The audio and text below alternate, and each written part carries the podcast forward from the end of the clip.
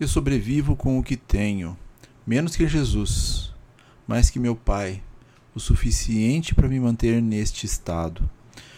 Passando para a próxima fuga, venha comigo, acredite em mim.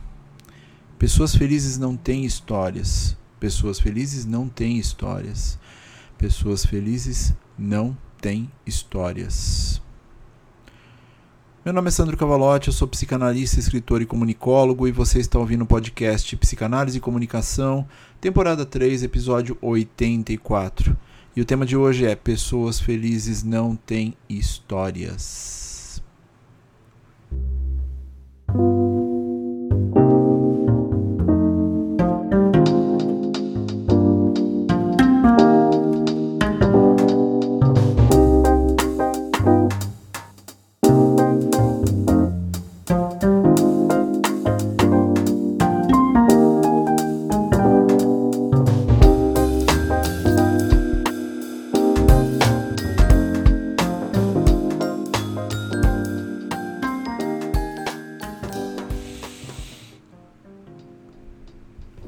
Coisas que nunca me imaginei fazendo e que com muita alegria esse espaço me proporciona.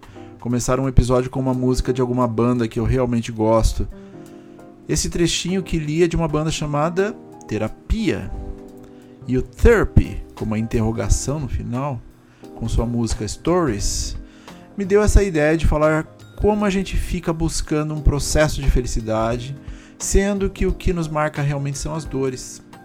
E como as experiências adquiridas, boas e ruins, acabam se tornando nossas histórias de vida. No início o tema estava como por que estar em análise ou algo assim, mas eu acho que eu já falei sobre isso em outro episódio. E falar sobre a dualidade da felicidade e da tristeza é parte de um combo importantíssimo para quem se interessa pelo assunto, do lado da cadeira ou do lado do divã. Na verdade, o que se percebe é uma grande resistência em se estar em um processo terapêutico ou de análise, seja por fatores financeiros, seja por preconceito, sejam por quaisquer outras razões, inclusive psíquicas, de defesa em relação ao enfrentamento da dor, por exemplo. E com as respostas fugazes que as redes sociais nos dão, a impressão que fica é que o mínimo de dopamina, serotonina, ocitocina ou endorfina é suficiente mas a gente rebate a frustração com esses pequenos distanciamentos do que realmente pode ser diferencial para a mudança. Isso acaba maquiando o que se deveria observar de forma íntima, pessoal e individual. Mas em uma época em que a felicidade é um produto de massa, nada disso é novidade para o inconsciente que, ludibriado pelos pequenos gozos, continua sua atividade de manutenção ao trazer pequenos elementos que se deve lidar a partir de informações diversas, inclusive nossos sonhos, nossos impulsos, nossas angústias ou nossos surtos. A angústia realmente nos angustia. Entretanto, ela é um sinal de que algo precisa ser observado, falado, elaborado. Ela não é uma inimiga, ela é um sinal de alerta. Mas o ponto da divagação de hoje é que pessoas felizes não têm histórias. Na verdade, é claro que elas têm, mas acho que podemos organizar um pouco a partir do verbo em si. Ser feliz ou estar feliz? A felicidade é uma constante ou uma condição? Será que o ato de sentir-se feliz o tempo todo é esse estar? Ou a felicidade é uma condição que se aplica a partir de sua ausência? Estava lendo um livro chamado Rapicracia, Fabricando Cidadãos Felizes, uma obra em que os autores desconstroem o conceito de motivação, empreendedorismo, meritocracia e psicologia positiva numa busca pela maximização constante de bem-estar do ser humano. Muitos desses elementos disponíveis pelo uso de drogas legalizadas e em constante manutenção com a indústria farmacêutica. Como o mercado construiu durante décadas um discurso que deveria representar uma ciência da felicidade, com fórmulas prontas e, claro, drogas potencializadoras. O resultado de tais influências, uma idealização que não só nos obriga a sermos felizes, mas também nos culpa por não conseguirmos realizar tal ato. Afinal, o que é sucesso? O que é ser bem-sucedido? O que é gratificação se não uma construção individual?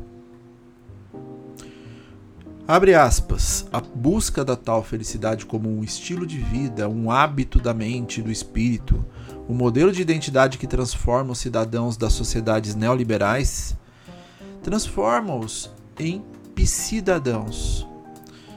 Um elemento com sua subjetividade individualista e consumista que faz com que os cidadãos sejam clientes para os quais a busca da felicidade se torna a segunda natureza graças à convicção de que a funcionalidade e o valor pleno do indivíduo estão intimamente ligados à auto-otimização, sendo ela contínua por meios psicológicos e farmacológicos. Fecha aspas. Então, a perpetuação de uma visão de mundo individualista, utilitária e terapêutica é desejável pelas grandes empresas, que se eximem das responsabilidades coletivas para nos culpar no individual, a partir do do it yourself, da importância do parecer feliz nas redes sociais, da falta de acolhimento à frustração, das impossibilidades de apresentar-se em tristeza ou vulnerabilidade. Criamos assim um silenciamento da dor, onde tais elementos constituintes de nossa psique muitas vezes são tratados com o próprio silêncio, a rejeição, a ridicularização ou a espetacularização da humilhação. Tudo isso maquiado com o discurso de dar a volta por cima ou tornar um sujeito forte a partir de sua própria falha. Coloco na conta das redes sociais também essa estrutura de algoritmos e engajamento focada em ficar mostrando positividade o tempo todo. Porque o que seriam as redes sociais se fôssemos mais verdadeiros a respeito do que sentimos? Algumas pessoas até tentam, mas as plataformas as punem através de diminuir alcance, ou tal do shadow ban, que é literalmente um banimento para sombras.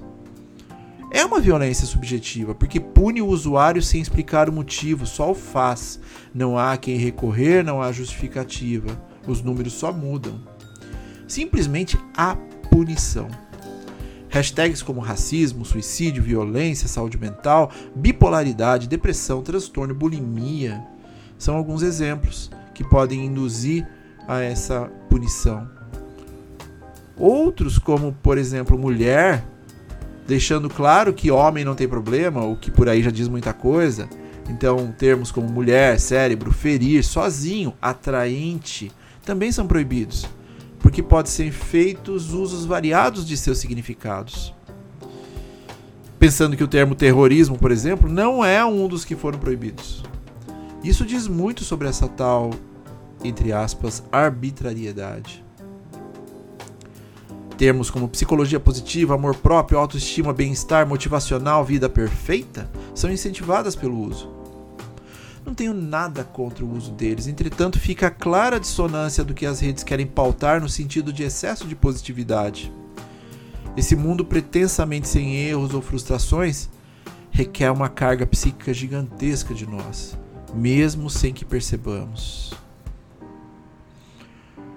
Portanto, de uma forma simplista, a felicidade é um momento, é uma sensação, é uma emoção, que nos marcará, mas que dificilmente encontrará compartilhamento, porque estamos tão individualistas, e aqui não confundir com o conceito de indivíduo.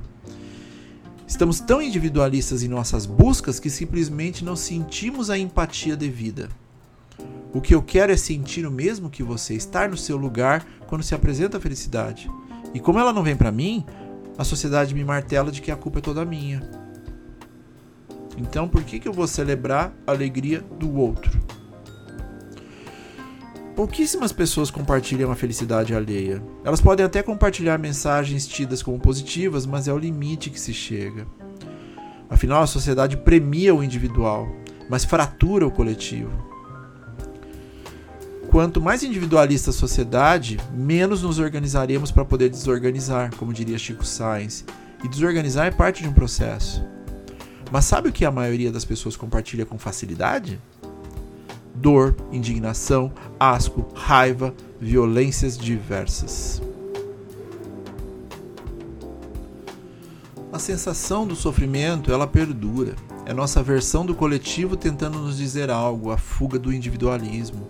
É nossa versão mais íntima se permitindo sentir algo que seja real e que muitas vezes tem a ver com a empatia da dor do outro.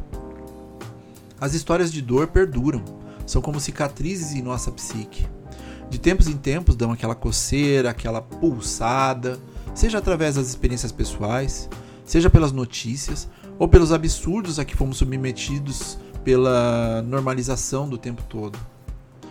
Ou você acha que uma atitude como a proferida pelos estudantes de medicina aqui de São Paulo para um time de vôlei feminino são construções de busca de felicidade? Um prazer antigo, primordial, onde grupos de jovens do sexo masculino expõem mulheres a vários tipos de violências, passando uma mensagem de submissão machista e misógina? Esses homens serão pretensamente médicos, atenderão mulheres também. Não é uma brincadeira. É um ato de extrema violência, seja ela física, simbólica, emocional, psicológica.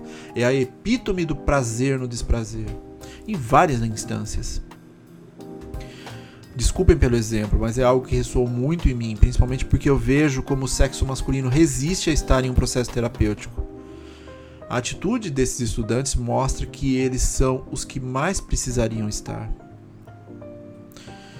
Enfim, a tristeza é marcante, Somos atravessados por emoções variadas todos os dias, mas a felicidade é efêmera, o sofrimento é constitutivo.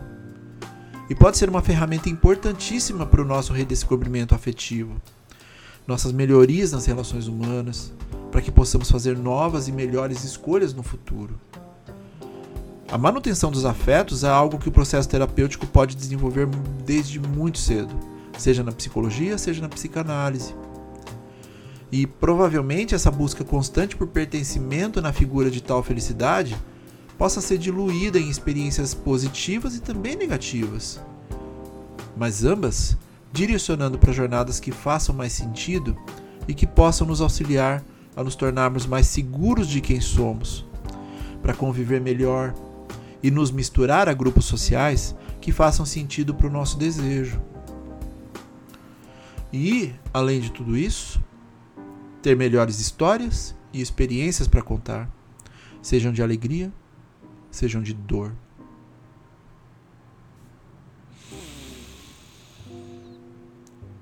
Desculpem o atravessamento do caso dos alunos de medicina, o assunto pegou bem pesado aqui para mim, mas enfim, seguimos e enfrentamos. E agora que está muito mais desenvolvido, eu convido vocês a conhecerem o Mal-Estar e Linguagem, Psicanálise e Comunicação. O primeiro fragmento no formato de aula modular terá como tema Psicanálise Clássica versus Contemporânea. O lançamento para inscrições será apenas em 1 de novembro, mas quem estiver curioso ou quiser ver o vídeo de apresentação, o link está na descrição ou no meu canal do YouTube. O podcast da IPC com conceitos e informações sobre a psicanálise está indo muito bem de feedbacks e ouvintes. Caso ainda não conheçam e tenham interesse nos assuntos, o link está na descrição também ou nos perfis da Escola de Psicanálise de Curitiba, a IPC. Uma outra novidade é que teremos um curso sobre alguém que faz parte da minha clínica e de certa forma a transformou. No início do ano começaremos a divulgar um curso sobre Sandor Ferenczi, um estudante e posteriormente parceiro de Freud, que trouxe dinâmicas modernas e conceitos fantásticos através de suas pesquisas. Enfim, em 2024, comigo e com a querida Karina Camacho, uma psicanalista que admiro demais. Enfim, a jornada é em duplas, a jornada é em grupos. Nos vemos na jornada. E fiquem bem.